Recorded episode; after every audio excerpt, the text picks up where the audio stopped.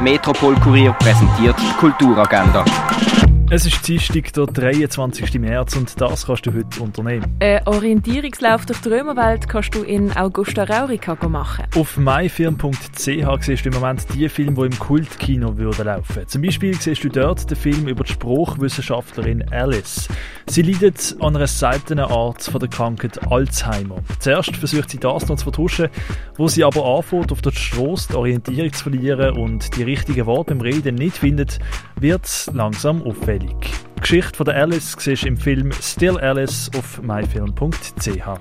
Die neue Sonderausstellung von der Sophie Teuber Arp siehst du im Neubau vom Kunstmuseum. Rodin Arp ist in der Fondation Berle ausgestellt. Das alte Apothekerhandwerk kannst du im Pharmaziemuseum erkunden. Die Nichtschönen vom Joachim Bandau siehst du in der Kunsthalle. Nachleuchten, Nachglühen siehst du im Kunsthaus Basel-Land. Die Ausstellung Erde am Limit kannst du im Naturhistorischen Museum anschauen. Und Barfeeling zu dir in Stube holen kannst du mit der Musik auf rene.fm.